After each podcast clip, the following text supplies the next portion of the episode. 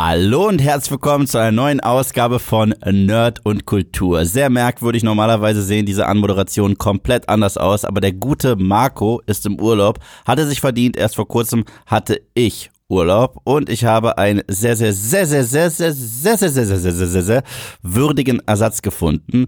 Es ist in gewisser Hinsicht mein Partner in Crime. Ihr habt ihn schon häufiger auf Moviepilot gesehen. Ihr habt ihn schon häufig auf seinem eigenen Kanal gesehen, Filmstarts. Und er ist ja auch Podcaster mit Leinwandliebe. Herzlich willkommen, Sebastian. Das waren sehr, sehr viele, sehr, sehr, sehr, sehr, sehr. Ähm, ich fühle mich geehrt, äh, auch an dieser Stelle. Marco hat es verdient, auch mal im Urlaub zu sein. Das gönnen wir uns ja hier alle viel zu wenig. ja, normalerweise beginnen unsere Podcasts immer mit einer Frage. Marco sagt immer sowas wie Eve und ich. Ja. Und dann stellt er mir irgendeine Frage, sowas wie, was ist groß und hat Hunger und dann war es Vegar aus äh, House of the Dragon und so steigen wir in die Folge ein. Deswegen, Sebastian. Eve. Was ist gut organisiert und fehlt heute in diesem Podcast? Marco. Richtig. so, Marco, ich hoffe, du hörst die Folge. Denn äh, das organisatorische Talent von uns beiden fehlt. Ich bin das Improvisationstalent. Und letztes Mal, als wir zusammen gepodcastet ha haben, meinte er, ich sei die Handgranate dieses Podcasts, die man einfach in seine Struktur schmeißt. Deswegen, ich nehme es als Kompliment. So, aber ich habe ja schon sehr lange nicht mehr über Endor geredet, äh, sowohl auf die, äh, in, in Zusammenhang mit diesem Podcast als auch auf Mobilot ist schon alles ein bisschen her. Und du und ich, wir haben ja damals die ersten drei Episoden gesehen im Kino, ne? Korrekt. Ich glaube, wir sind rausgegangen. Ich war schwer begeistert und du warst schwer gelangweilt, oder? Ja, also die ersten Folgen hatten bei mir noch nicht so dieses Wow-Gefühl ausgelöst. Die dritte Episode schon. Da ging ja dann auch so ein bisschen mehr Action los und sowas alles. Da hat man dann auch so ein bisschen mehr gemerkt, was ja so das Konzept hinter dieser Serie ist, nämlich dass immer so in Dreierblöcken so einzelne Geschichten erzählt werden, die halt irgendwie zusammengehören. Und da habe ich echt noch gedacht, so, uff, kann Endor was werden? So, ist das jetzt so wirklich die Star Wars Serie, über die wir noch lange irgendwie reden werden? Was ja ein bisschen schade ist, offensichtlich reden ja wirklich nicht so viele Leute drüber, weil ich habe bei mir irgendwann tatsächlich auch aufgehört, Videos dazu zu machen, weil sie einfach nicht so gut gelaufen sind. Ähm, das muss man ja auch einfach mal dann ehrlich irgendwie zugeben. Aber ich habe natürlich weitergeguckt und dann gab es diese ganze Heist-Sequenz da in den nächsten drei Episoden. Jetzt sind wir wirklich so ein bisschen in diesem ganzen Thema drin, die Rebellion, wie wird sie finanziert, wie baut sich das langsam auf und Jetzt bin ich auch an dem Wow-Moment angekommen, wo du halt schon nach den ersten drei Folgen warst, weil ich mir einfach denke, krass, also das ist mal wirklich ganz, ganz anderes Star Wars. Ähnlich ja auch so ein bisschen wie Rogue One, so was ja auch schon nicht so das typische Star Wars gewesen ist. Und Endor macht da genau an der gleichen Stelle weiter. Und das finde ich tatsächlich wahnsinnig geil. Du hast was sehr Interessantes gesagt, das ist ein krasses Stichwort eigentlich. Und zwar die Serie, über die wird nicht so viel geredet. Ähm, laut äh, Berichten ist das die am schlechtesten gestreamte Star Wars Show auf Disney Plus. Und ich muss sagen, ich halte das für eine verfluchte Tragödie. Ich muss sagen, damit äh, sendet man auch ein ganz, ganz falsches Signal nach draußen. Mhm. Weil ähm, du und ich, wir haben ja Woche für Woche über The Book of Boba Fett geredet, im Stream und auch in Einzelvideos. Und ich finde ja die Serie bis heute nicht komplett beschissen oder so. Aber so ein Fan, glaube ich, waren wir beide nicht. Naja, aber das ist ja auch irgendwie so das Traurige und ich meine, da gehören wir ja letztendlich auch irgendwie so mit rein, weil, wie du schon sagst, ne, über The Book of Boba Fett haben wir jede Woche gesprochen und es war halt wirklich keine gute Serie. Über Obi-Wan haben wir jede Woche gesprochen und es war keine gute Serie. Und jetzt haben wir mal eine gute Serie und über die reden wir nicht jede Woche, einfach weil sie offensichtlich nicht irgendwo da draußen ankommt. Und ich glaube, das Problem ist halt auch wieder so ein bisschen dieses, keiner kennt so richtig, so, so, weil, weil Endor ist jetzt natürlich kein Obi-Wan Kenobi. Das ist jetzt keine Figur, die jetzt eine große Story hinter sich hat, wo die Fans wirklich für brennen, weil sie schon zig andere Filme gesehen haben. Und das ist auf der einen Seite furchtbar erfrischend, weil die Serie halt nicht die ganze Zeit nur, oh, kannst du dich noch daran erinnern? Oh, erinnerst du dich noch hier dran? Und oh, oh, Easter Egg, Easter Egg und Verweis, Verweis, sondern es steht halt wirklich sehr stark auf eigenen Beinen. Ich glaube auch, dass sich äh, Star Wars da eine Menge verscherzt hat bei den Fans. Also ich glaube, wenn Andor früher released worden wäre, weil es war keine Serie, die irgendjemand haben wollte. Mhm. Also zumindest schon damals, als es angekündigt. Ja, mit Rogue One irgendwie auch so. Ne? Genau, genau. Aber Rogue One ist ja, habe ich zumindest das Gefühl, von allen neuen Star Wars Filmen, der den die Fans am meisten mögen. Also wo sich so alle einig sind, das mhm. ist ein spaßiger Film, das ist ein guter Film. Bei den anderen Sequels The Force Awakens, glaube ich, wird noch mehr gemocht als The Last Jedi und The Rise of Skywalker, aber ansonsten ist die ewige Frage, was ist beschissener, The Last Jedi oder The Rise of Skywalker? Und ja, Marco, an dieser Stelle sage ich, es ist The Last Jedi und du bist nicht im Podcast und deswegen ha ha ha ha ha. Ähm, und ich glaube, wenn nicht The Mandalorian, sondern Andor der Startschuss gewesen wäre für die Star Wars Serien, glaube, ich hätte die einen ganz anderen Hype bekommen, weil damals waren Leute eh so ein bisschen Hauptsache weg von den Sequels. Mhm. Und dann kam ja Mandalorian Season 1 und Mandalorian Season 1 hat uns ja auch Spaß gemacht. Aber es war jetzt auch nicht irgendwie das revolutionärste Star Wars Storytelling. Das war es ja nicht. Also nichtsdestotrotz mögen wir die Serie und äh, Season 2 haben wir dann ja sogar wöchentlich gecovert.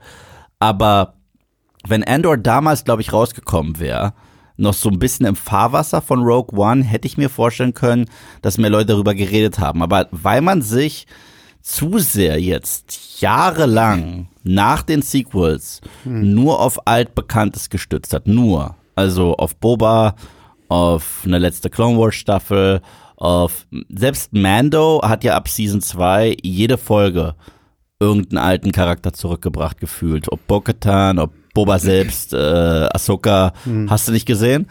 Und ich bin der festen Überzeugung, dass Andor so einen größeren Hype hätte generieren können, aber das Feedback, zumindest ähm, das äh, sehr lautstarke äh, im Internet von sowohl The Book of Boba Fett als auch Obi-Wan Kenobi war so negativ, dass es, ich frage mich dann, hat das auch einen Effekt, dass sagen manche Fans, nee, da schalte ich jetzt gar nicht erst ein?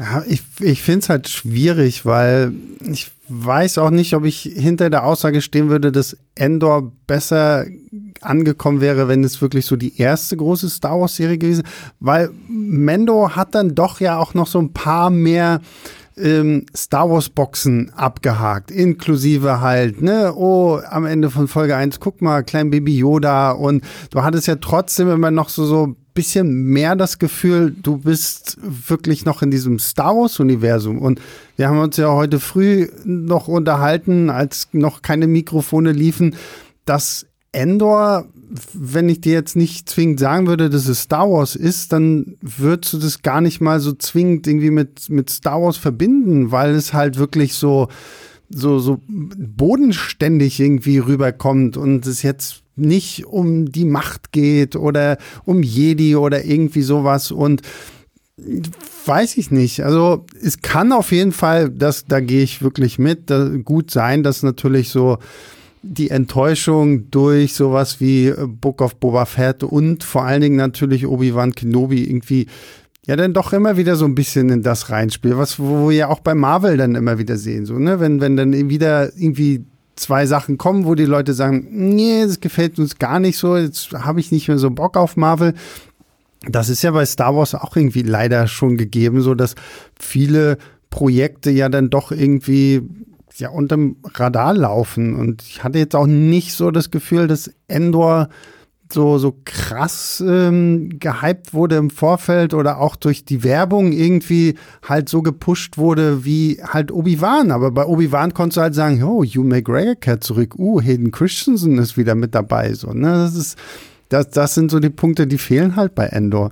Ja, aber du hast ja richtig gesagt. Also, das, was Marco und ich äh, im Podcast bis dato, als wir über Endor äh, gesprochen haben, sehr an der Serie gelobt haben, ist, dass es eben anders ist. Und ich glaube, mhm. das steht auch so ziemlich in jeder Star Wars Kritik, die ich gelesen habe zu Endor. Endor ist anders. Ich glaube, Marco hat sein Video bereits schon im Vorfeld genannt, Endor wird anders. Mhm. Und ich habe es damals auch nicht geglaubt. Ich muss sagen, ich hatte keine Hoffnung in das Projekt und ich fand es sah ganz nett aus in den Trailern, aber jetzt, wo ich es gesehen habe, du hast ja gesagt, äh, du hast ja richtig gesagt, es ist so bodenständig, dass es, glaube ich, für viele Star Wars-Fans schon fast zu bodenständig mhm. ist, weil ich persönlich muss sagen, gerade nach den zwei Episoden, die wir jetzt bekommen haben und über die werden wir ja noch reden, das sind ja schon halbe Kriegsdramen, die wir jetzt kriegen, komplett mit Gefangenenlager und so weiter und so fort. Da kann ich mir schon gar nicht mehr einen Imperator Palpatine Charakter vorstellen. Also der Name fällt tatsächlich, der Name fällt hier und da. Wir haben mit dem Imperator geredet oder Palpatine ist ein wenig egozentrisch.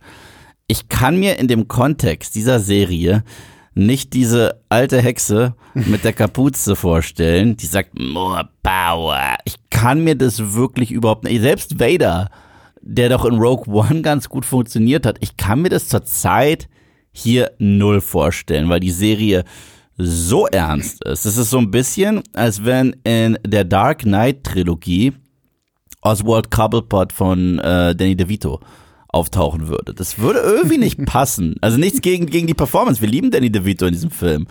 Aber ja, deswegen, ich lese halt auch, äh, das Publikum von Star Wars, das aktuelle, scheint halt auch ein wenig jünger zu sein.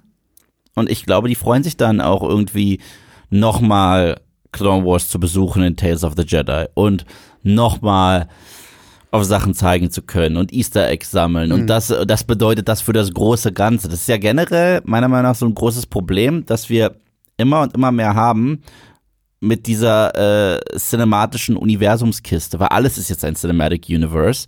Und wenn da mal was kommt, was in diesem Kontext für sich alleine steht, dann hat das nicht diesen viralen Charakter. Hm. Weißt du, eh, du, also ich liebe ja die Guardians of the Galaxy Filme im MCU.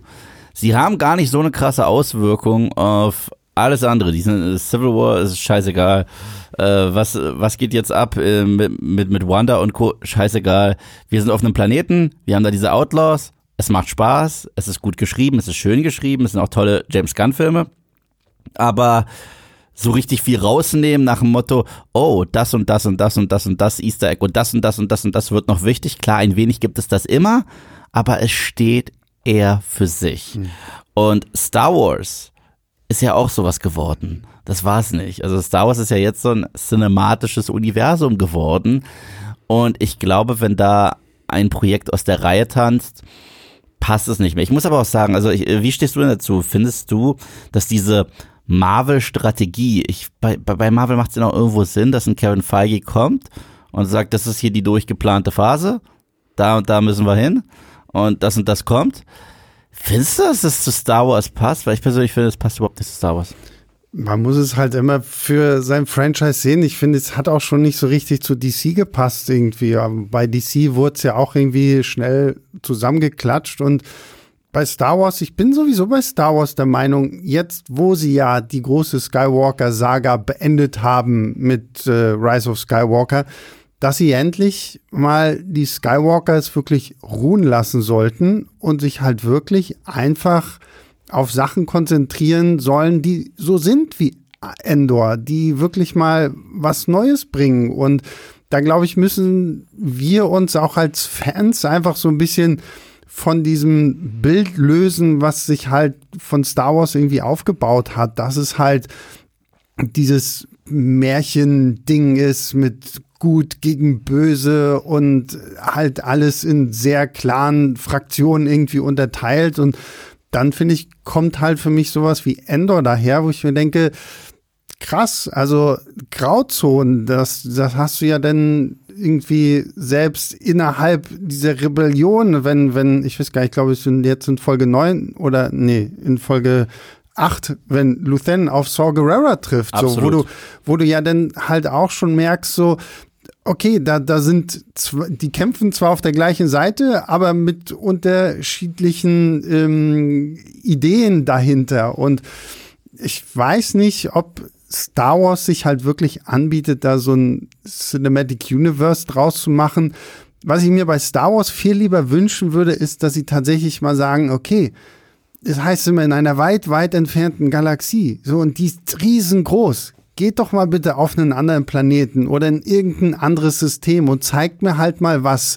So, also Star Wars könnte ich mir nicht als zusammenhängendes Konstrukt äh, vorstellen, sondern halt wirklich so Anthology-mäßig so, dass wir gerne wieder, und jetzt wirst du lachen, so, gebt mir von mir aus auch die Ryan Johnson Trilogie, so, weil ich glaube, wenn er halt wirklich was Eigenständiges macht, was halt nicht ihm schon vorgesetzt wird und er da dann noch irgendwie was rumdoktort, dann kann das auch gut funktionieren und macht dann halt lieber sowas, wenn jetzt Taika Waititi irgendwie den nächsten Film machen soll, der ja auch schon gesagt hat, so, also er will keinen Film machen über die Großmutter von Chewbacca, damit man irgendwie weiß, wo Chewie herkommt oder sowas. Dann nehmt solche Leute und macht halt eigenständige Sachen draus. Genauso jetzt hier mit äh, High Republic und äh, Old Republic und keine Ahnung. Gebt mir mal wirklich was, was ich noch nicht so genau kenne und macht da was draus. Und natürlich kann man es dann irgendwie so aufbauen, das ist ähnlich wie bei House of the Dragon, so wo man dann sagt so, oh, jetzt hier, dann, ne, also Song of Ice and Fire, den erwähnen wir mal irgendwo zwischendurch, so, aber es ist jetzt nicht das Treibende der Handlung. Und dann würde ich es halt cool finden, wenn man wirklich mal so in unterschiedliche Epochen auch geht, in unterschiedliche Systeme, um halt diese Welt einfach auszubauen und nicht noch immer noch mal jetzt irgendwie, oh, Skywalker und Skywalker und hast du nicht gesehen. Na, die haben ja letztes Jahr etwas probiert und ich meine sogar, dass Marco da bei uns war und dann haben wir über Star Wars Visions gesprochen. Ja. Und das war mega. ja auch ein kompletter Neuanstrich. Also so kreativ war Star Wars schon ewig nicht mehr. Mhm. Und ich finde, Tales of the Jedi hätte auch in die Richtung gehen können. Ist es nicht wirklich? Ich mochte es gerne, aber du hast es ja richtig gesagt. Es sind nette Fußnoten zu The Clone Wars. Ja. Und äh, Star Wars Visions erneut kein Hype erzeugt. Kein Hype erzeugt. Und, ähm, ja, aber das liegt bei Star Wars Visions halt auch daran, dass es halt zusätzlich nochmal Anime mhm. ist. Und ähm, Anime ist für viele noch mal mehr so eine rote Warnleuchte, als wenn es heißt, es ist nur Animation. Und deswegen haben sie es ja jetzt zum, für, für Staffel 2, glaube ich, auch ganz clever gemacht, dass sie gesagt haben, wir haben natürlich auch ähm, Studios aus Japan, aber wir gehen jetzt ein bisschen weiter. Ich glaube, da sind ja dann auch irgendwie brasilianische Studios mit dabei und europäische und ähm, mixen das so ein bisschen und äh, bringen da neue Geschichten. Aber Star Wars Visions ist wie gesagt, die erste Season, ich liebe sie. Es ist fantastisch und das ist genauso das, was ich mir erhoffe, eigentlich von so einer neuen Richtung Star Wars und was Endor ja zumindest auch wirklich so ein bisschen andeutet, dass man einfach mal neue Sachen ausprobiert. Ja, weil Endor ist die eine Serie, die jetzt auch nicht gebunden ist, weil es gibt ja jetzt richtig, richtig dieses cinematische Mandoverse mhm. bei Mandalorian wird in der gleichen Welt spielen, also spielt in der gleichen Welt wie die Boba Fett-Serie. Es gibt ja auch Crossover. Und auch Ahsoka wird in der gleichen Welt spielen. Das heißt, das wird wirklich Marvel. Also, ja, und vor allen Dingen, die sollen ja dann auch noch mal ein großes Crossover-Event genau. bekommen, wo es dann ja wahrscheinlich um Thrawn gehen wird. Ja, wo man uns quasi die äh, Star Wars Sequels zeigt, also die die Prequel-Sequels. äh, es, es, ist ja so, weil, weil, weil das ist jetzt die Sequels nach der Originaltrilogie, aber vor den cinematischen Sequels, also sind mhm. das Prequel-Sequels. Weil, warum auch nicht? Aber das bringt mich jetzt zum ähm, Prequel Spin-off Spin-off namens Andor. Meine Güte, ne? Also Hollywood ist schon bereit, echt viel zu machen, um Ausreden zu haben, um nichts ganz Neues zu machen, oder? So. Ja, gut, das öffnet ja jetzt nochmal eine ganz andere Richtung hier, in die dieser Podcast gehen kann, wo wir uns darüber unterhalten, wie kreativ können die da wirklich noch sein, wenn ich mir die ganzen Disney Live-Action-Remakes anschaue und Uch. was weiß ich nicht alles. Also ich muss nicht König der Löwen sehen oder nochmal irgendwie Ariel sehen. Ich habe einen tollen Film und der reicht mir dann auch irgendwie. Ne? Aber König der Löwen war fotorealistisch. Weißt du, wie toll es aussieht, wenn diese Löwen lächeln? Sie können nicht lächeln. Das ist toll. Also, ich bleib dabei. Ich habe den, ich hab den nie gesehen. Oh, also, ich okay. habe den nie ist mir geguckt. Egal, wenn wir jetzt eine Tangente ziehen. Ich mache das gerne. Marco macht es nicht so gerne. Ich tue es jetzt einfach. In König der Löwen im Remake äh, sind ein paar der wichtigsten Charaktermomente von Simba rausgeschnitten worden, mhm. die einfach nicht drin sind. Der Film ist trotzdem länger. Also hat er irgendwie, er, er hat es geschafft, länger zu sein als das Original. Ich auch, hast du nicht was erzählt von einem Mistkäfer? Da kommen wir so? jetzt hin, ja. Äh, äh, also, also der Film hatte keine Zeit für den Moment, wo Simba die Message gelernt hat, von aus der Vergangenheit zu lernen, wo Rafiki ihm auf den Kopf haut und beim zweiten Mal duckt er sich und dann You can either learn from it or run from it. So eine der schönsten Szenen, glaube ich, in Disney-Geschichte ist nicht im Film. Was im Film ist, ist folgendes. Es gibt diese eine Szene, die ist im Original, wo Simba so ein bisschen traurig ist, weil er wieder seine Identität sucht und bei Timon und Pumba ist zwar nett, aber nicht der Burner. Dann schmeißt er sich ins Gras, es wirbelt irgendwas auf, die Federn landen bei Rafiki, er riecht es im Original und sagt, "Oh, he's alive, he's alive und freut sich und weiß, dass Simba lebt. Okay.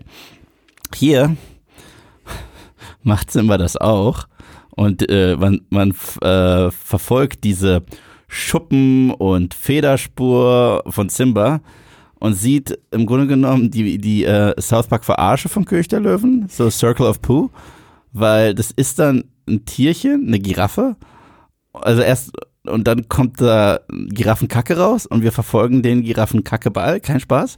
Und ein Mistkäfer nimmt das Zeug von Simba aus dem CGI Kackeball raus, den wir wirklich verfolgt haben, bringt das zu Rafiki und dann freut er sich.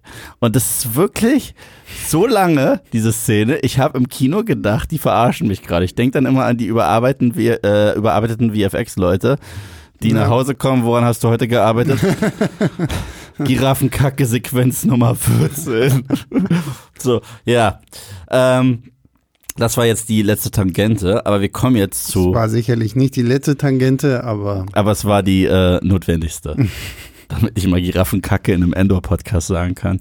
Ähm, die äh, Folge 8 und 9, die habe ich gestern hintereinander weggebinged. Ähm, ja, hier wird es zu Spoilern kommen, will ich nur mal sagen. Spoiler, Spoiler, Spoiler, Spoiler, weil noch haben wir gar nicht über die Folgen geredet. Und habe generell aufgeholt, weil ich habe tatsächlich, als ich aufgehört habe, die Videos zu machen, die Serie auch nicht weitergeguckt. hm. Nicht, weil ich nicht wollte, sondern weil ich nicht wirklich Zeit hatte. Und ich wollte es auch nicht irgendwie nur zwischendurch irgendwie reinschieben und mir extra Zeit dafür schaufeln. Gestern hatte ich mal so einen Tag, wo ein bisschen Zeit da war. Da habe ich alles nachgeholt. Also inklusive der Heist-Episode, weil das letzte, was ich gecovert habe, war die Vorbereitung auf den Heist. Und Folge 8 und 9 sind ja von Toby Haynes. Du hast herausgefunden, dass er verantwortlich ist für eine Serie, die du toll findest. Ja, Jonathan Strange und Mr. Norrell, so eine BBC äh, Fantasy-Serie nach dem Buch von Susanna Clark, was ich an dieser Stelle wirklich auch nur wärmstens empfehlen kann. Das ist wirklich sehr, sehr cool. Und er hat ja auch die ersten drei Episoden gemacht. Also Und Black Mirror. Genau. Also eine ein- ein Episode, paar- ein- diese. USS, äh, hast du nicht gesehen, die Schiffsepisode. Genau. Und am Ende von Folge 7 wurde ja Andor gefangen genommen von einer K2-Unit. Ich glaube, das ist die einzige Anspielung, so wirklich, die wir jetzt offensichtlich haben, die aber auch Sinn ergibt. Und das auf so einem Luxusplaneten, was auch ganz toll war, mal sowas zu sehen. Ein Resort in Star Wars, aber es sah nicht so beschissen aus wie Cantobite. äh, also, also, also das, das fand ich wirklich stark, dass er einfach sagt, ich bin ein Tourist, ich bin ein Tourist, ja, du bist verhaftet und äh, soll sechs Jahre im Knast landen. Und Folge 8 und 9 zeigen uns das erste Mal so richtig ein Gefangenenlager des Imperiums. Wir haben mal so sowas ähnliches gesehen mit äh, dem Charakter von Bill Burr in Mando, der auch verhaftet wurde, aber er wurde ja verhaftet von der Republik. Das sah ein bisschen netter aus, was der machen muss. Musstest du bei dem Gefängnis eigentlich auch so ein bisschen an Face-Off denken? Nein, ich habe einen anderen Vergleich angestellt. Aber jetzt, Muss, du muss sagst, ja immer so, weil, gut, ich meine, bei Face-Off haben sie ja diese Magnetschuhe und es wird aber ja auch alles durch irgendwie den, den Boden gesteuert und hier ist ja auch überall irgendwie diese elektrischen Frequenzen im Boden, die dich dann irgendwie kaputt seppen und ich musste auch, ich meine, ich weiß, was dein Beispiel jetzt ist und es passt halt noch besser, aber irgendwie musste ich auch zwischenzeitlich immer ein bisschen an Face-Off denken, weißt du, was mein Beispiel ist? ne? Du hast gesagt, du weißt, was mein Ach so, Beispiel ist. na, weil äh, hier ist Squid Game.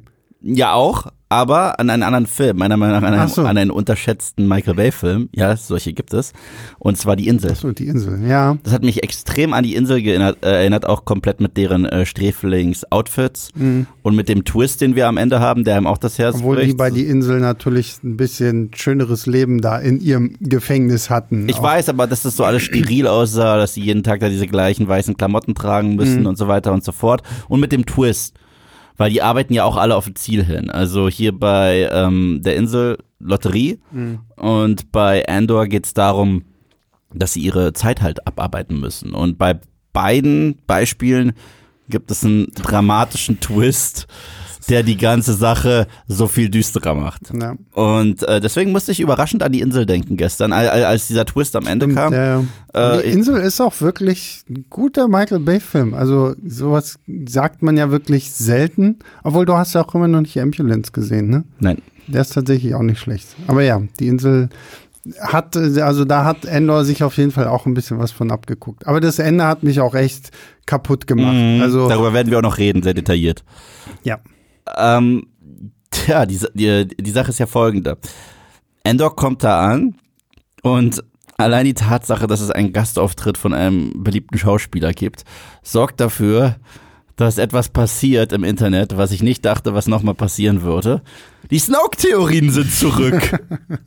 sie haben ein, sie, sie haben ein Comeback. Ja, gut, aber ich meine, wenn du Andy Serkis für so eine Gastrolle damit reinziehst, dann muss dir, glaube ich, auch bewusst sein, dass sowas kommen wird. Und ich, ich unterstelle denen jetzt einfach mal, äh, dass die sich gesagt haben, vielleicht auch für Loni und für Raw, die sich, ach komm, lass mal Andy Serkis irgendwie hier reinholen, damit wir gucken, wie viele Snoke Theorien werden irgendwie noch auftauchen. Das ist doch, aber das finde ich ist wieder das Faszinierende, wo, weil wir haben ja jetzt schon so viel darüber gesprochen, dass diese Serie ja jetzt gerade nicht so diese ganzen Easter Eggs hat und sowas alles.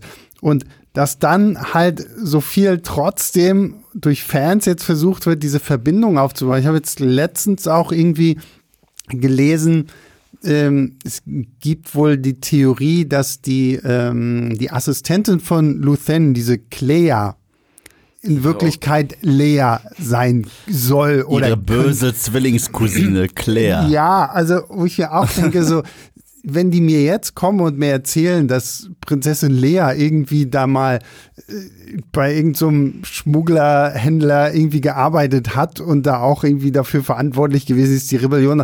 So, komm schon, Leute. Also, ich meine, ich lese diese Theorien immer furchtbar gerne, weil ich finde es auch immer toll, wie viel denn so an bestimmten Sachen sich aufgehangen wird. Ja, das könnte hier sein und das könnte das sein. So, aber ja, bei, bei Andy Serkis und Snoke habe ich auch gedacht, so, na, bitte nicht. Einfach aufhören.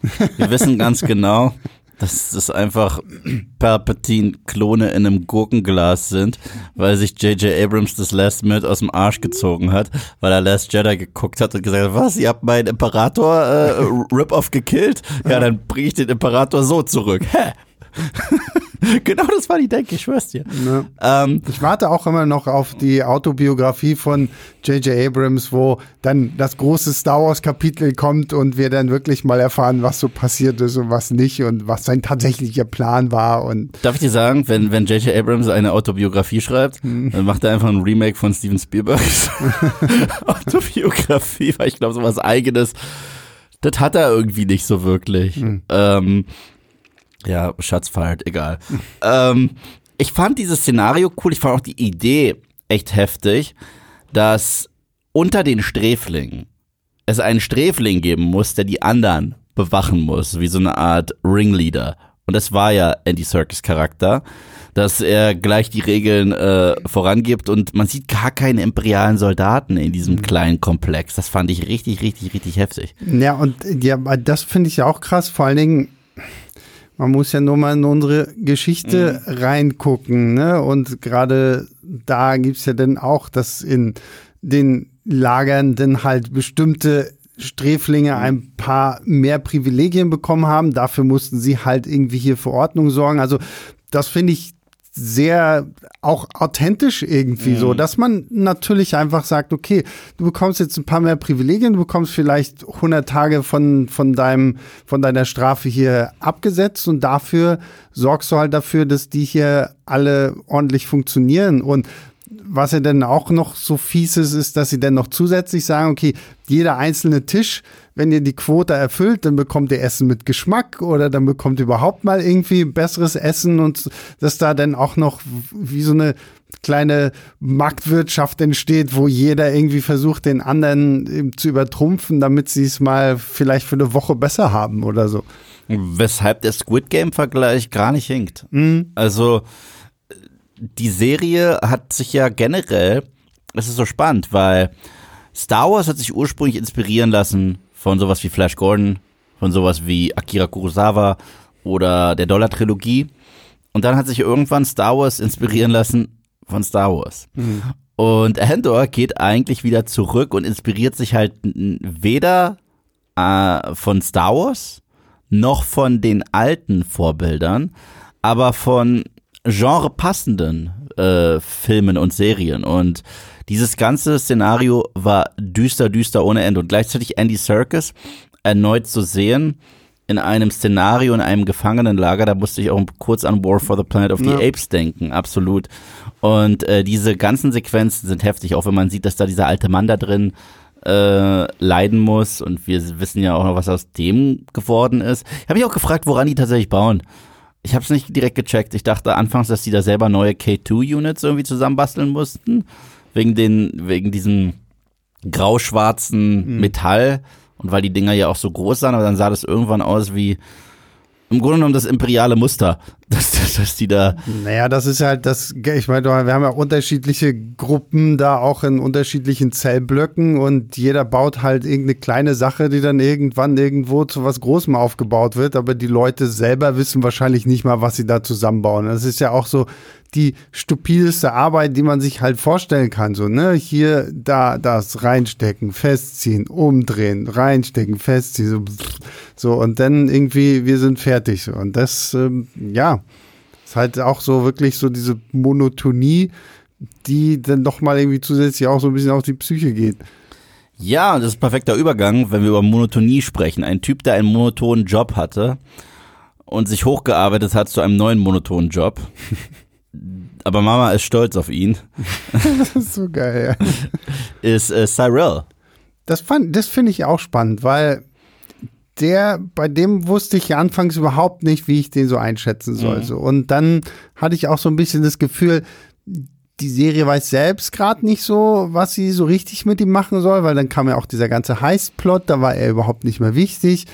Und aber so, so, so von hinten rum taucht er dann doch wieder auf und baut sich da ja so eine neue Position auch irgendwie auf, weil er jetzt natürlich auch mit hier dieser wie heißt sie, IBS-Offizierin Miro, Miro, da dann auch jemanden findet, die tatsächlich seine, ähm, seine Jagd nach Kästchen Endor ja dann auch irgendwo mit unterstützt, weil sie ja dann auch so die richtigen Schlüsse zieht und auch sagt, okay, der war auch äh, bei diesem Heist mit dabei und äh, wir, wir müssen genau diesen Typen jetzt finden.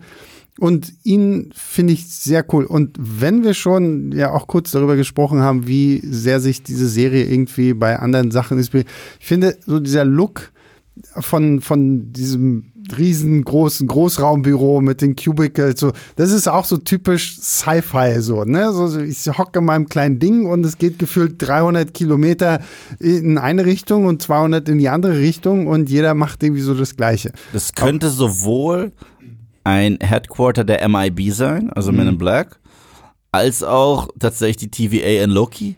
Hat mich auch ein bisschen an Gattaca erinnert. Total, so. das, total. Ähm, ja, Gattaca ist tatsächlich auch noch ein guter Vergleich für die Serie. Generell, was du da so siehst in diesen äh, in diesen besetzten Städten von der Company, mhm. sieht sehr Gattaca ja. aus. Nee, und äh, ihn mag ich sehr. Ich, ich find's, fand diese Szene mit seiner Mutter da auch sehr schön, wie sie erst so mit ihm rumschimpft. So, ich sehe dich kaum noch und ja, und was ist denn hier los? Und dann, ja, ich wurde ähm, befördert. Und dann haut sie ihm dann direkt noch mal neue Cornflakes in die Schüssel und sagt, ach, mein Junge und sowas alles. Das ist, ich find's faszinierend, weil hier haben wir so, ein, so einen Typen, so gefühlt der Einzige, der hier einfach eigentlich nur wegen so einer persönlichen Vendetta unterwegs ist, ne? Während andere halt wirklich höhere Ziele verfolgen, ist er so derjenige, okay, du hast zwei meiner Leute in Folge 1 umgebracht, was auch eine geniale, geile Blade Runner Sequenz ja gewesen ist, so. Und ich verfolge dich jetzt halt so. Und jetzt bin ich halt an diesem Punkt angekommen, wo ich diese komische Miro stalke, um mich irgendwie zu bedanken und zu hoffen, dass sie das weiterverfolgt. So, das ist ganz cool gemacht. Das ist auch das erste Mal in Star Wars, dass, sag ich mal, Leichen des Imperiums irgendwas bedeuten. Mhm. Also, wie häufig werden Stormtrooper links und rechts abgeknallt und dann, ach, die sind jetzt halt tot, so. Ja, genau. Aber, die, aber diesmal sieht man, dass das einem richtig nahe geht. Und äh, ich sag's ja immer wieder, Endor hat in diesem Moment, am Ende von den ersten drei Folgen, seinen persönlichen Erzfeind erschaffen, ohne es zu wissen. Ja. Und das finde ich ziemlich cool, mhm. dass sein Motiv Rache ist und er das nicht loslassen kann. Er scheint auch richtig idealistisch zu sein, so in seiner Art und Weise, weil als er noch auf diesem Planeten war, und seine ganzen Kollegen um ihn herum, denen war das ja scheißegal. Die meinten so, ja, lass uns einen Teppich kehren, wir sind hier selber korrupt, wir haben hier übrigens auch einen Puff. Mhm. Meine Puffmama heißt Laila. Sorry, ich konnte nicht anders, Mann. Natürlich ah, nicht. Aber, äh, äh, aber, aber das ist halt das Ding. Und er ist ja auch dagegen. Er sagt, es ist doch illegal und bla bla bla. Mhm. Er genießt auch nicht diese illegalen Privilegien, die er genießen könnte. Er ist so ein richtiger Loyalist. Mhm. Und jetzt hat er noch was, Persönliches, was ihn antreiben kann. Und deswegen ist er für mich nach wie vor das, was ein General Hux hätte sein können. Also in jeder Hinsicht, weil er ist ja auch irgendwo ein Wiesel. Er ist ja auch irgendwo keine Bedrohung, so richtig. Aber man versteht ihn ohne, und obwohl er so ein bisschen wieselig ist, und selbst wenn er da Cornflakes mit seiner Mama isst, wird er nie zu einer Farce. Er wird nie zu einer Parodie eines Star Wars Schurken. Mhm. Und generell mit dem Humor halten sie sich sehr, sehr, sehr, sehr, sehr äh, zurück, was ich gut finde. Absolut, ja. Ich bin wirklich auf den Moment gespannt, wenn Cyril tatsächlich nochmal auf Endor trifft. Mhm. So. Und ähm, wie man das überhaupt irgendwie dann ausbaut. Weil ich meine, wir haben jetzt noch drei Episoden, die kommen. Und dann haben wir noch mal eine zweite Season mit auch wieder zwölf Folgen. Und äh, da kommt ja wirklich noch einiges dann irgendwie auf uns zu. Und ich meine, Staffel 2 ist ja auch nochmal interessant, weil ich glaube, zwischen jedem dieser drei Folgenblöcke soll ja dann ein ganzes Jahr vergehen, um dann halt wirklich bis an Rogue One ranzukommen. So. Also da bin ich echt gespannt, wie auch diese ganze Cyril Endor-Thematik da wirklich noch ausgebaut wird, weil theoretisch kannst du es natürlich dann auch noch irgendwie versuchen in die Richtung zu bringen, dass ein Endor Cyril vielleicht auch davon überzeugen kann, dass das, was das Imperium tut, überhaupt nicht das Richtige ist oder so. Und ich meine, das wäre ja auch nochmal spannend, wenn du denn dieses, diesen Wandel vom, vom Bad Guy zum nicht ganz so Bad Guy hast. Naja, es muss sehr viel passieren. Also es müssen sich diese, die Rebellion muss klar etabliert werden. Mhm. Es muss Splittergruppierungen geben, äh, entstehend aus dem äh, der Rebellion, weil sowas wie Saw Gerrera, den, der wird beschrieben von Mon Mothma als Extremist. Mhm. Also mit dem arbeitet sie ja nicht zusammen. Es muss auch noch passieren, dass Mon Mothma äh, fliehen muss aus Coruscant, weil sie wird ja die Rebellen richtig anführen und keinen aktiven Sitz mehr im Senat haben. Das muss ja alles noch passieren. Äh, K2SO, mhm. also Alan Tudyk wird in Staffel 2 äh, dabei sein, da gehe ich mal ganz, ganz, ganz fest von aus. Und äh, so weiter und so fort. Vielleicht sehen wir nochmal Bukalip das Dümmste auf der Welt, das schlimmste Tentakelmonster, das dich für immer fertig macht, bis es es nicht mehr tut. So, your mind is gone. Und fünf Minuten später, I'm a pilot, I'm good. So, okay. Ich, ich liebe Rogue One, aber war das nicht eine dumme Szene? Es war ein bisschen merkwürdig, ja. Aber ich glaube, das ist einfach so dieser Punkt gewesen, weil das neue Star Wars auf einmal irgendwie so eine Faszination für Tentakelmonster ja. entwickelt hat. Und Obligatorische Tentakelmonster-Sequenz gibt es mittlerweile in Star Wars. Äh, ja. Äh, und äh, ich glaube, das war dann einfach wichtig. So, verdammt, wie packen wir hier jetzt in Rogue One unsere ordentliche, anständige, bodenständige, ernsthafte Star Wars-Geschichte noch ein Tentakelmonster mit rein? Ah, hier, bei Saw Gerrera. da wir ihn eh schon angesprochen haben. Er hat jetzt seinen ersten Auftritt gehabt. Forrest Whitaker, groß auf dem Poster. Äh, ich muss sagen, ich bin großer Fan von Forrest Whitaker. Super Schauspieler. The, äh, der letzte König von Schottland, hast du den gesehen? Hm, der ist super. Wahnsinn. Ich mochte ihn sogar in diesem semi-guten Film Vantage Point. Äh, Stimmt, ja. Acht Blickwinkel oder so hieß Ja, der. ja. hieß der. Der Film, Ja, und hier, wie heißt denn der, wo er diesen Samurai spielt? Ähm, the Way of the Samurai? Oder er spielt so? Samurai? Ja, das ist, ich glaube sogar ein Jim Jarmusch-Film oder so. Der ist, es ist ein ziemlich, also ein etwas älterer Film, aber sehr, sehr cool. Also muss Ja. ich mal gucken, ich habe den, glaube ich, zu Hause. Kann ich dir mal mitgeben. Also, ich will damit sagen, ich bin ein großer Fan von Forrest Whitaker. Mhm. Muss aber sagen, okay, als ich Rogue One gesehen habe, war die einzige Performance, ich kannte den Großteil des Casts nicht. Ich kannte Ben Mendelsohn, Forrest Whitaker und Mats Mikkelsen. Das Mhm. waren die drei, die ich kannte. Und das waren auch die drei, wo ich dachte, die werden rocken. Und Ben Mendelsohn hat gerockt. Mats Mikkelsen hat gerockt. Forrest Whitaker war in einem anderen Film, Mann.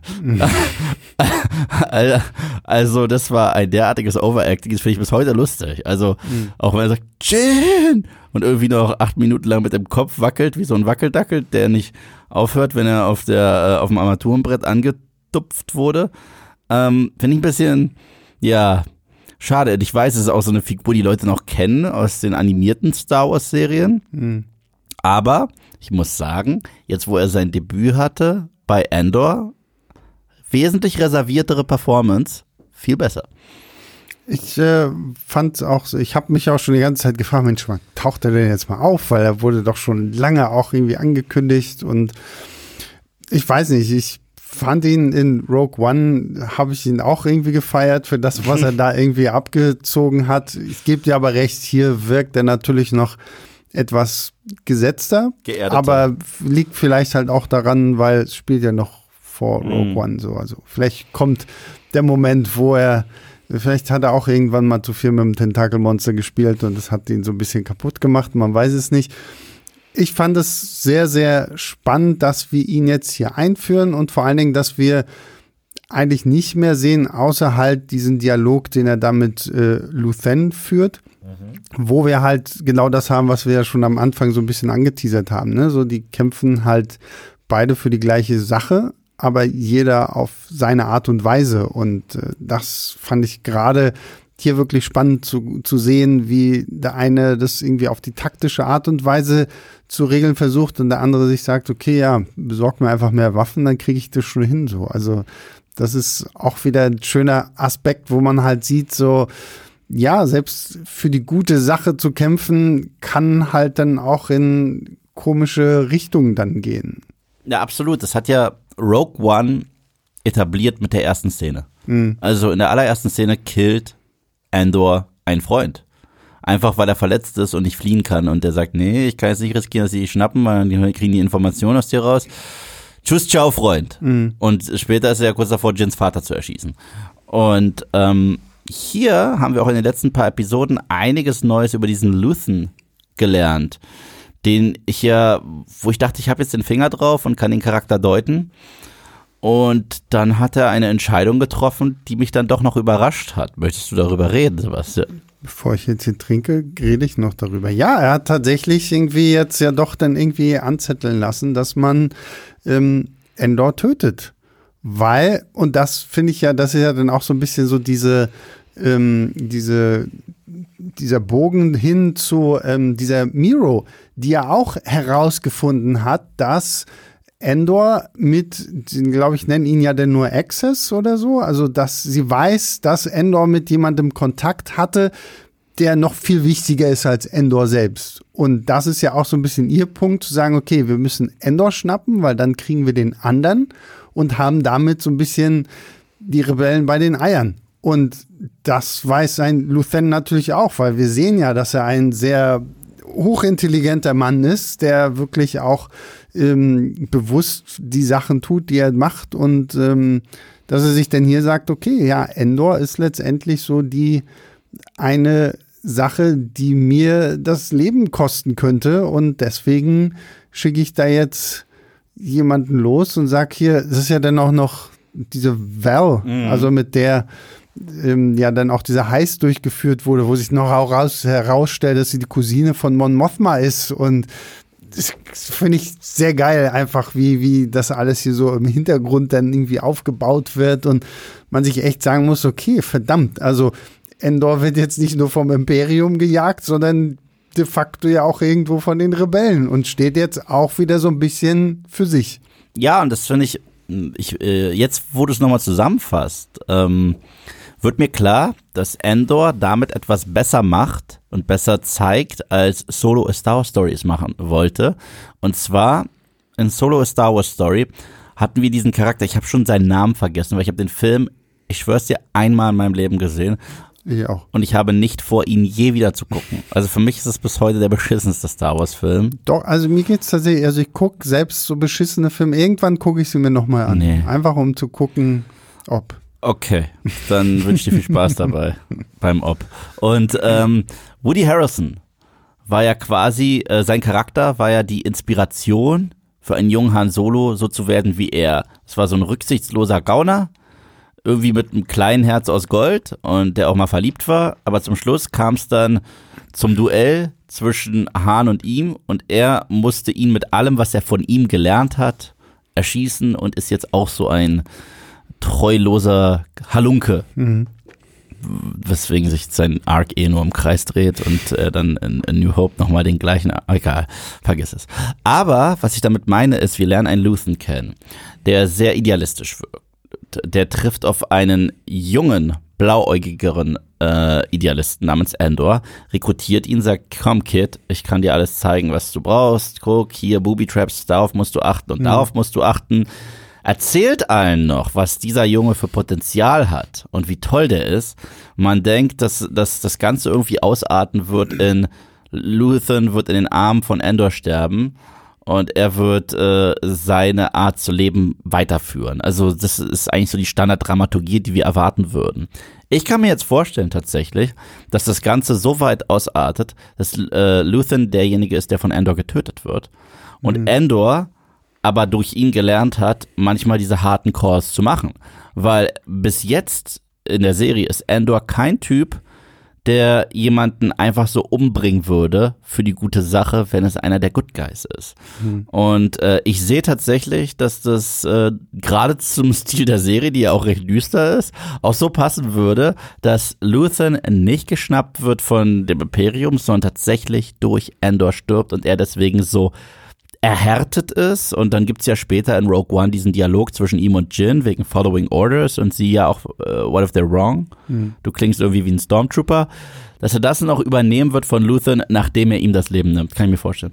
Klingt gut nach ähm, dem Finale von Staffel 1. Ja. Also das würde ja wirklich gut passen, wenn äh, Endor dann auch irgendwie aus diesem Gefängnis da auf Nakina 5 dann entkommen ist oder so. Ja, klingt sehr plausibel, würde, wie gesagt, auch sehr, sehr schön zu diesem ganzen Ton passen, zumal Luthania auch diese ganzen Leute da auf Ferrix jetzt ja komplett im Stich gelassen hat. Ne? Also hier, wir sehen ja noch, wie Bix verzweifelt versucht, ihn irgendwie anzufunken und er dann echt sagt so, ja, nee, komm, schalt aus, ich hab mit denen nichts mehr zu schaffen, so, das ist schon, ist schon heftig. Ja, und äh, auf der einen Seite, ich würde es schade finden, wenn wir es dann Skarsgård nach schon einer Staffel verlieren, weil er wirklich jede Szene, in der er zu sehen ist, derartig dominiert. Ich meine, der frisst ja die Szenerie geradezu weg. Ich würde schade finden, ich, könnte, ich hoffe schon irgendwie, dass es so passiert, wie ich gerade gesagt habe, aber nicht am Ende von Staffel 1. Bewahrt euch das auf für Staffel 2, was weiß ich, nach der Hälfte killt ihn raus, dann haben wir noch ein bisschen mehr Zeit mit ihm, weil ich freue mich echt jedes Mal, wenn der on screen ist.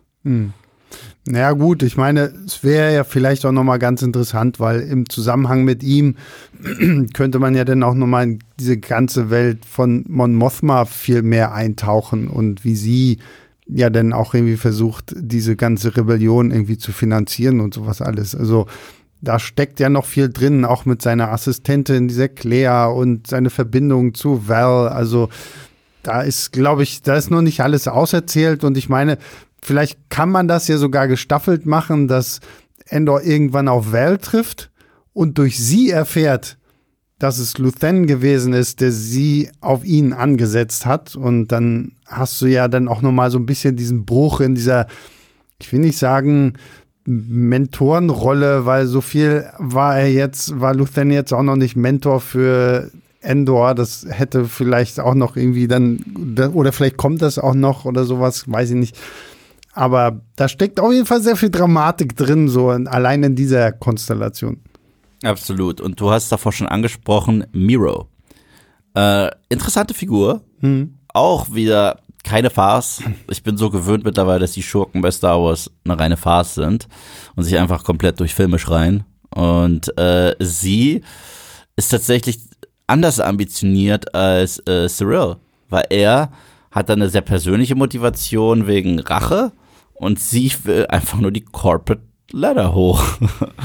und das, das, das finde ich ziemlich stark. Also, das hatte ich mit Marco schon mal den Vergleich angestellt, wenn sie da diesen einen Assistenten hat, der an sie glaubt und die jetzt zu zweit ermitteln, dann ist es schon fast so, go Sherlock. Mhm. Ich bin, oh, ihr seid ja die Bösen, ich sollte euch nicht anfeuern. Aber man gönnt ihr irgendwie die kleinen Siege innerhalb äh, des Rates da mit Kyburn von Game of Thrones. Muss aber auch sagen, jetzt haben wir ihre richtig böse, böse Seite kennenlernen können, weil sie halt zurück auf den Planeten kommt, wo alles angefangen hat und eine Bix findet. Mhm. Und das führt äh, zu einer echt heftigen Foltersequenz, die ich so auch nicht gewohnt bin von Star Wars. Nee, aber Miro, wie gesagt, ich finde, vor allem finde es auch cool, wie man ja anfangs diese, diese, diese, diesen Konflikt da mit diesem Blevin aufgebaut hat, der ihr ja so ein bisschen Steine in den Weg gelegt hat, bis sie ihn dann quasi rausbuxieren konnte und dass sie jetzt halt wirklich in dieser Position ist, wo sie endlich die Nachforschung anstellen kann, die sie da irgendwie macht und wenn sie denn da auf Ferrix ankommt und halt auch Bix findet. Und ich finde es ja so fies, weil sie, sie wissen ja auch von, von Endors Mutter, sage ich mhm. mal jetzt. Und sie sagt ja dann auch irgendwann noch so, ja, die hebe ich mir für später auf, weil mit der können wir ja Endor vielleicht auch noch locken und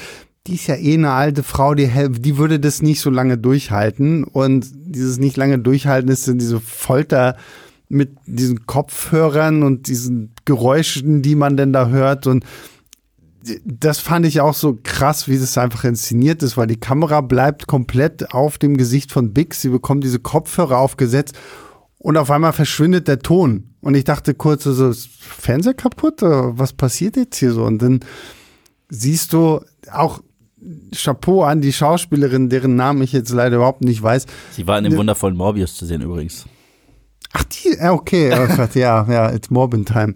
Ähm, krass, wie sie das spielt, so, auch wie du denkst, so, okay, also sie hört jetzt irgendwas, sie hört jetzt irgendwas und es passiert irgendwas und ihr Gesicht wird immer verzerrter und verzerrter und irgendwann fängt sie dann an zu schreien, so, und du denkst du, wow, also kaputt, aber sehr, sehr cool gemacht.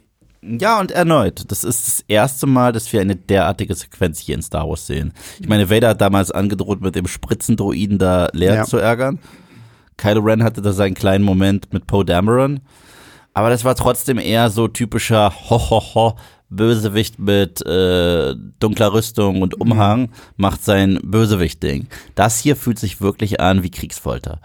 Und äh, das gibt der Nummer einen ganz anderen Beigeschmack. Und das ziehen die halt eiskalt durch. Und gleichzeitig versteht man eine Miro und man versteht eine Bix. Das ist das Krasse an der ganzen Nummer. Also, meine Güte. Ja, absolut. Also diese ganzen, wie das hier alles aufgebaut wird, ist fantastisch. Also und da sind wir halt auch wieder bei diesem Punkt. Ne? Es ist halt bodenständig, es ist halt irgendwie alles nachvollziehbar. Es greift halt so. Du könntest diese ganze Story aus diesem Star Wars-Universum rausnehmen und irgendwo anders reinpacken und es würde immer noch funktionieren, weil wir halt jetzt uns nicht auf irgendwelche fantastischen Sachen verlassen, sondern halt hier einfach wirklich ja, das, was man uns ja wirklich auch im Zusammenhang mit dieser Serie versprochen hat, so, ne, dieses Spionage-Ding. Und natürlich werden da Leute auch mal gefoltert und äh, verraten dann die Leute, die sie eigentlich beschützen wollten. Und Bix macht das ja auch. Also Miro weiß ja dann sehr, sehr viel über das, was Endor hier auf Ferrix angestellt hat. Und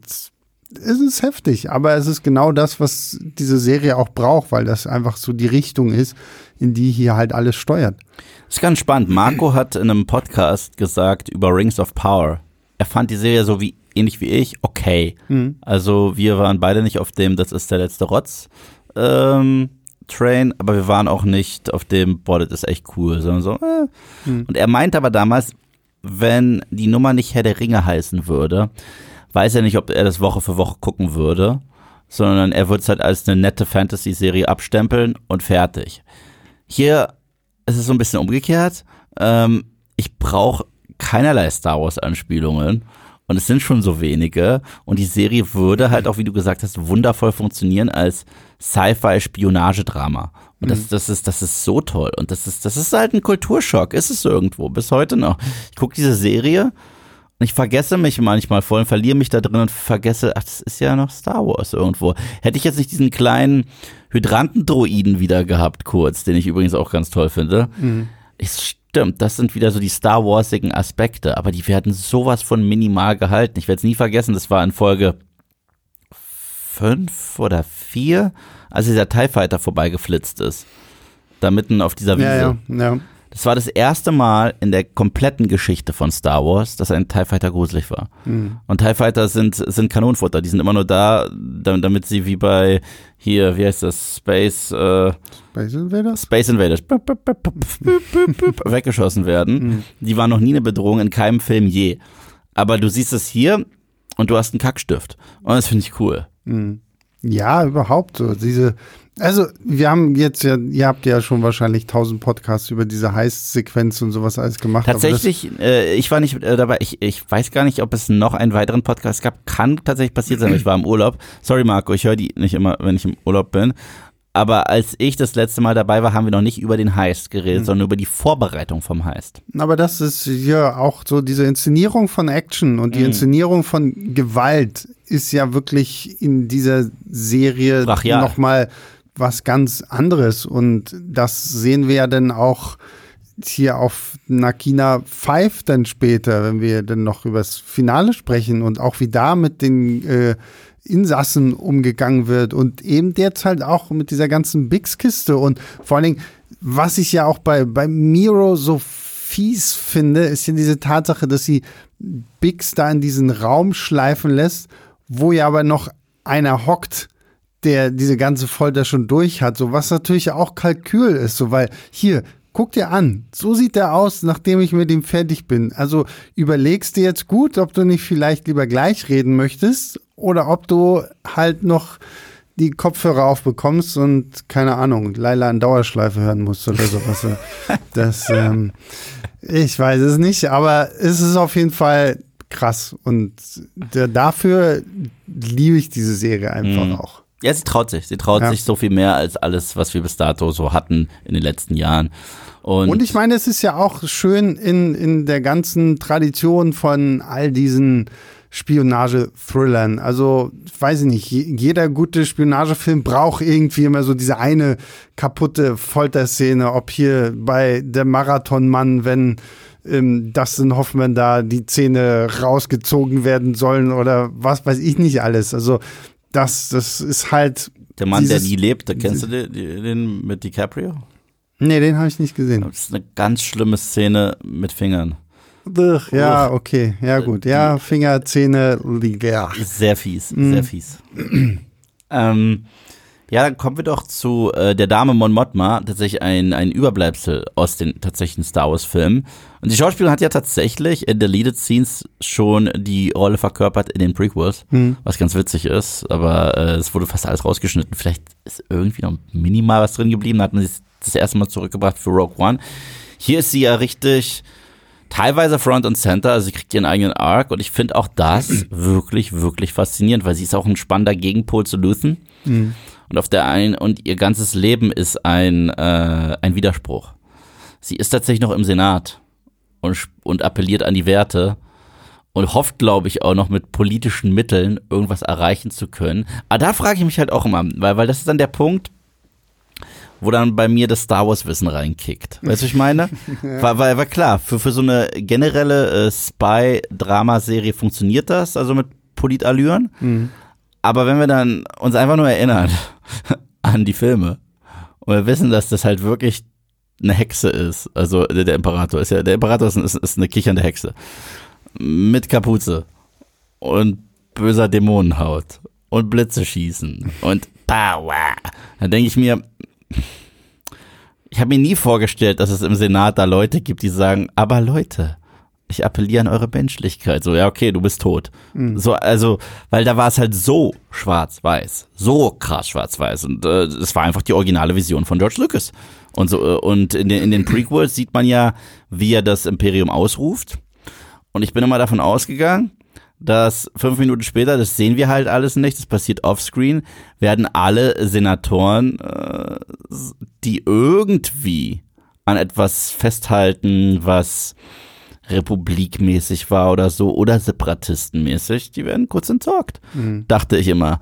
Dass äh, ich hätte mir nicht gedacht, dass so eine Chutzpe von ihr dort überhaupt noch toleriert wird. Weißt du, ich meine? Mhm. Ja, aber ich meine, man sieht es ja auch schon immer so ein bisschen in diesen diesen Sequenzen, wenn sie denn vom Senat spricht, wie dann da auch, das finde ich auch ein geiles mit, wenn dann so die Lichter ausgehen bei diesen einzelnen Kapseln so, weil die Leute ihr gar nicht mehr zuhören und so. Das ist natürlich immer so ein bisschen das Schwierige, wenn du jetzt so eine Story nimmst, die halt irgendwie so dazwischen und hier ah, vor Prequel, nach Sequel, vor Original und keine Ahnung was irgendwie so dass du dann so ein bisschen so in diese Bredouille kommst, so, so ah, passt das tonal jetzt irgendwie noch zusammen so? Ah, würde man die nicht wirklich halt einfach alle kaputt blitzen und irgendwie beiseite schaffen? Aber ich finde es sehr geil, wie sie mit Mon Mothma umgehen, wie vielfältig das auch ist. Ich hätte auch im Leben nicht gedacht, als es hieß, ja, Mon Mothma wird auch in dieser Serie eine Rolle spielen, ich habe halt gedacht, okay, wir sehen halt dann mal wieder irgendwelche Senatsverhandlungen und wir sehen mal, wie sie mit irgendwelchen Leuten redet oder so, dass wir da auch so in ihre Familie eintauchen. Also diese ganze Kiste direkt auch noch zum, zum Anfang da in den, ich glaube, das ist dann so ab Folge 4 oder so, das auch mit ihrem Mann, der, wo, wo er diese, dieses Dinner da macht mit den Leuten und wo sie genau, du weißt ganz genau, diese Leute mögen mich nicht. Ich will mit denen jetzt hier kein Dinner haben und so. Also, dass du offensichtlich selbst ihre politische Weltanschauung so ein bisschen mit der clasht von der ihres Mannes, ist schon so faszinierend, dass dann auch noch ja die Tochter da bin ich auch gespannt, ob die noch irgendeine größere Rolle spielen wird, weil die wird ja jetzt so ein bisschen so als äh, so so spoiled gezeigt, so ne, so ich bin halt irgendwie so keine Ahnung clueless durchs Leben und hast du nicht gesehen. Aber das fand ich wahnsinnig spannend, wie tatsächlich dieser Figur, wo man sich denkt so, hm, okay, gut, jetzt so eine Politikerin, so, hm, ja, wie aufregend kann das schon sein? Dass es tatsächlich aufregend ist und dass ich jedes Mal mich darauf freue, wenn wieder so eine Mon Mothma-Sequenz kommt, wo sie tatsächlich mit Leuten redet und da ja dann irgendwie, okay, wie schaffen wir jetzt Geld beiseite? Und jetzt in der letzten Folge oder so, wo der Typ dann noch zu jemandem, ja, also wir müssen das jetzt hier irgendwie ein bisschen gerade bügeln in den Büchern, damit das nicht auffällt und damit nicht irgendwann irgendjemand Fragen stellt. Dieser Banker, also der Schauspieler, ist ganz spannend. Äh, das ist ein britischer Darsteller, der zum einen in einem äh, Film mitgespielt hat in einer, mit einer ähnlichen Thematik und zwar auch über ein autoritäres Regime und zwar VW Vendetta. Mhm. Da gehört er zum Rat. Ah, okay. Und äh, was ganz cool ist, er ist ein brillanter Comedian. Es gibt eine Serie, die ich glaube, die lege ich dir schon länger ans Herz. Das ist eine britische, heißt Coupling. Mhm. Und äh, es gibt nur drei gute Staffeln, eine schwache, wo dann äh, wieder Charaktere ausgestiegen sind. Und er ist quasi der Joey Tribbiani slash äh, Barney Stinson der Gruppe. Mhm. Und ihn in so einer Rolle zu sehen, ich sehe immer noch diese, diese, dieses komödiantische Talent in ihm. Deswegen äh, sehr cool, ihn hier zu sehen, endlich mal wieder. Ich bleibe auch dabei, Komiker dann auf einmal in so ernsten Rollen mhm. funktioniert immer. Ich meine, Bill Burr hätte ich jetzt auch, also, und ich meine, gut, diese Rolle in Mendo ist ja schon auch noch ein bisschen. Die ist sehr Bill Burr. Ja, genau so. Aber, weiß nicht, selbst so ein Jim Carrey, wenn der mal irgendwie ernste Rollen gespielt hat, also das funktioniert halt gut. Und, äh, Comedy ist das schwerste Genre. Ja. Wenn du Comedy kannst, kannst du alles, weil Comedy ist Timing. Mhm. Und, äh, ich kann dir den besten Witz auf der Welt erzählen. Wenn ich kein Timing habe, kann ich dich nicht zum Lachen bringen. Und auf der anderen Seite, wir merken es ja selber, wenn wir uns manchmal richtig beschissene Witze erzählen, aber das richtige Timing dafür benutzen, ähm, Klar, müssen, ja. dann müssen wir auch anfangen zu kichern. Ja. So. Ähm, hier auch noch eine Frage. Ähm, ich gehe irgendwie mehr und mehr davon aus, dass man dem Chauffeur der Mon Mothma nicht trauen kann.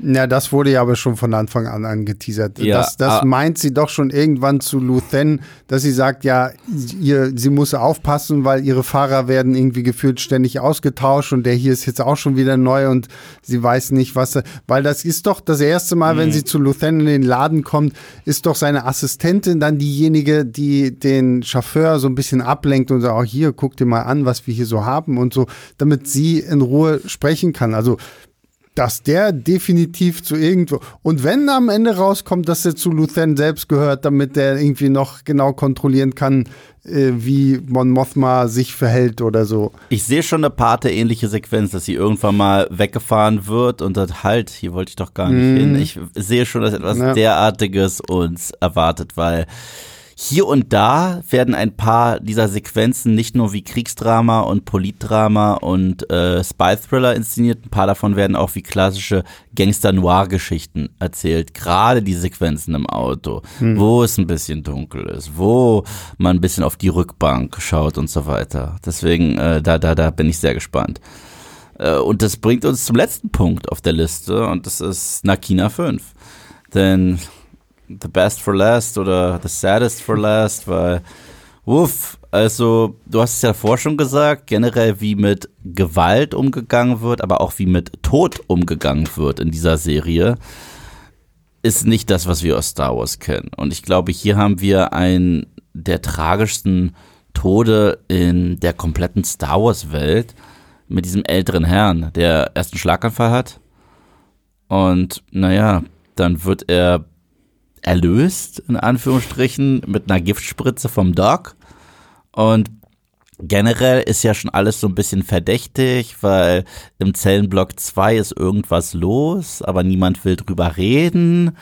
Und ich fand es auch so spannend, dass Cassian Andor ist halt der Charakter, der schon in den ersten paar Episoden überall immer einen Schlupfwinkel sucht und immer aus jeder Situation irgendwie rauskommt. Das erste, was er auch gemacht hat, als er da ankam in äh, Nakina 5, ähm, war, okay, wie kommen wir hier raus? Und Andy Serkis sagt ihm direkt, du, gib diesen Traum gleich auf äh, und sag mal Bescheid, wenn du deinen Verstand verloren hast, wärst nicht der Erste und äh, wir sitzen hier ganz ruhig unsere Strafe ab. Ich bin ja auch bald irgendwann mal raus. Und dann ist da dieser Moment, wo der alte Mann erlöst wird.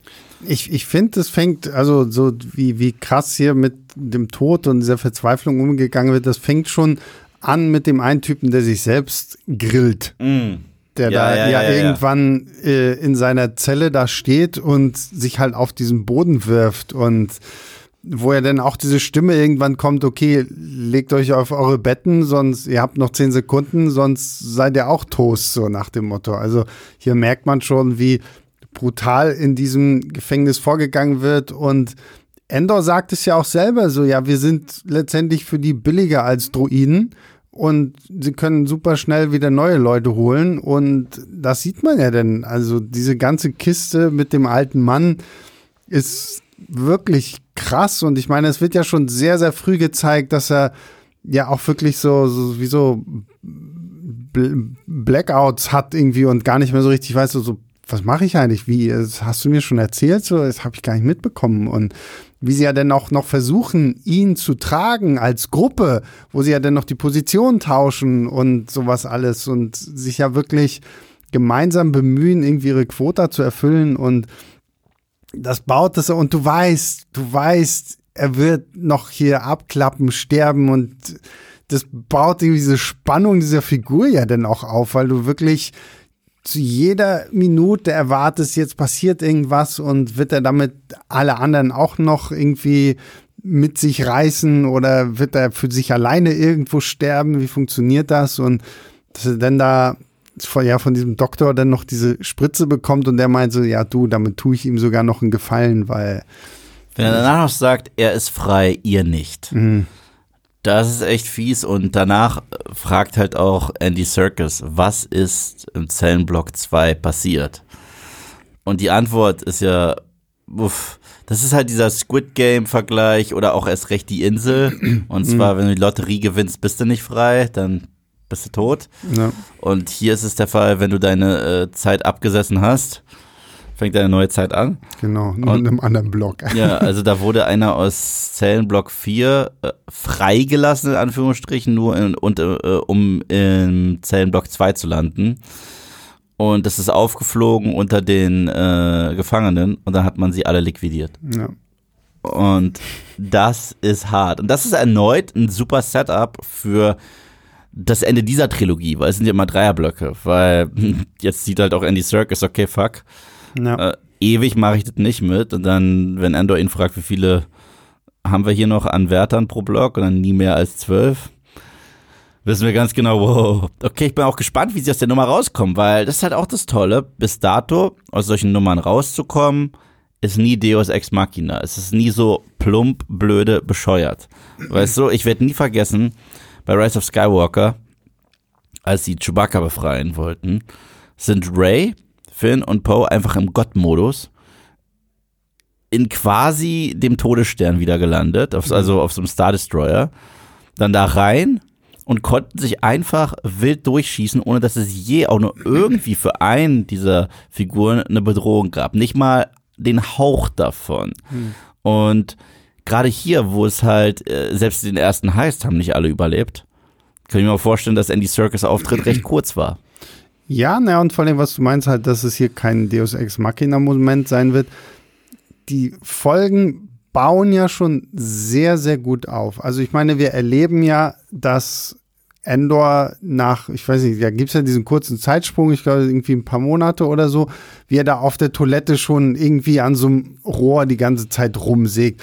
Dann haben wir auch schon mitbekommen, okay, er hat schon Kontakte zu anderen Gruppen auch geschlossen. Wir sehen ja auch, dass die in diesen komischen Röhren da mit Zeichensprache irgendwie miteinander kommunizieren. Das heißt, die Möglichkeiten wirklich zu sagen, okay, wir schließen uns jetzt irgendwie zusammen, äh, kann man auch über mehrere Gruppen kommunizieren. Wir wissen, okay, es sind nie mehr als zwölf Leute da. Gleichzeitig hatten wir auch diesen Moment, wenn jemand Neues in äh, ein so neuer Sträfling da reinkommt, der wird doch auch mit Strom irgendwie gebuzzert und dann sehen sie aber, okay, wenn er da anfasst, dann, dann passiert, also sie, sie checken ja schon die ganze Zeit auch irgendwie aus, wie können wir was machen. Das heißt, wenn sie mir jetzt nächste Woche erzählen, Endor hat einen Plan, dann glaube ich ihm das auch, weil ich jetzt schon die ganze Zeit gesehen habe, wie er ständig immer skeptisch guckt so und genau irgendwie auch schaut, so okay, der geht jetzt da so lang, der geht jetzt da so lang. Und schon, weil er kennt sich halt mit diesen Situationen auch aus. Und das wird, glaube ich, so,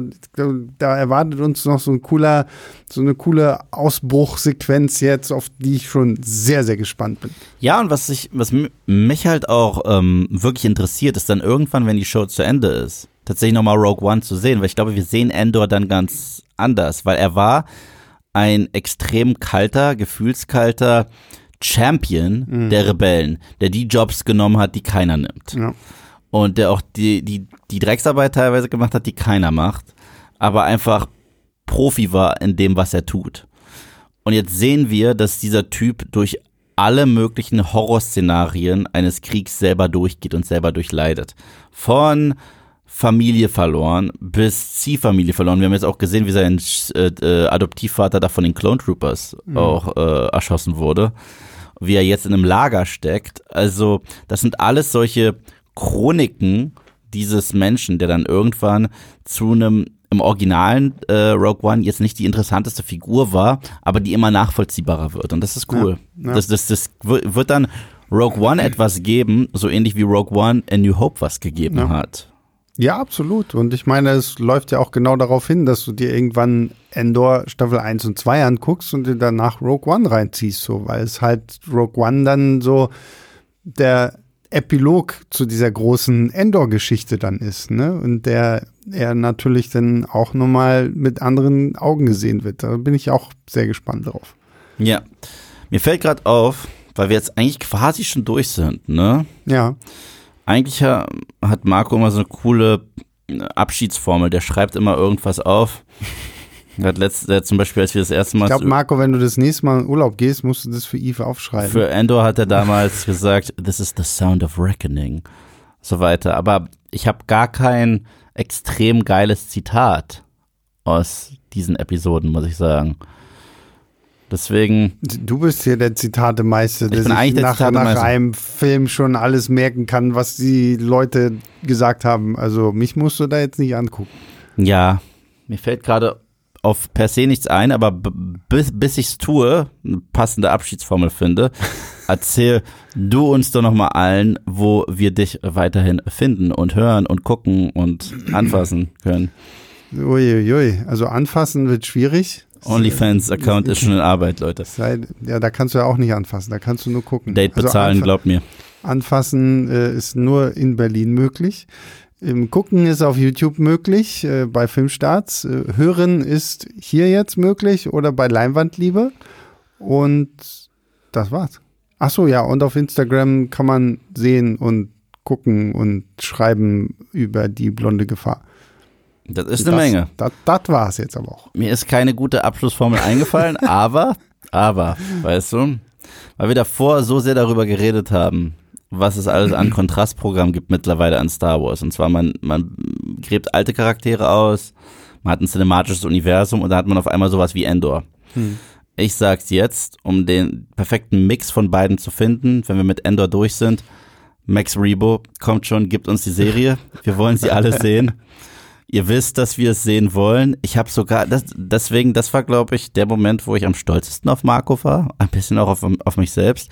Als die Boba Fett-Folge war, wo diese Bar in die Luft gejagt wurde, habe ich in meinem Video gesagt, Max Rebo war an dem Abend nicht zu sehen. Er lebt und habe diesen Hashtag äh, rausgehauen, Max Rebo lives. Ja. Und dann gucke ich Nerdkulturs Video und er schneidet äh, zur Explosion äh, von der Bar zu dem Robert Chicken Skit, wo Max Rebo einfach, oh man, und hat den Hashtag drin, Max Rebo lives. Und da habe ich mich sehr geehrt gefühlt, dass dieser Hashtag es so weit geschafft hat in Sehr das gut. Video von meinem Ja. Kollegen. Äh, ja, deswegen beenden wir das Ganze einfach mal komplett unconnected, wie so viele Star Wars Projekte zurzeit miteinander sind, mit einem Hashtag Max Rebo lives.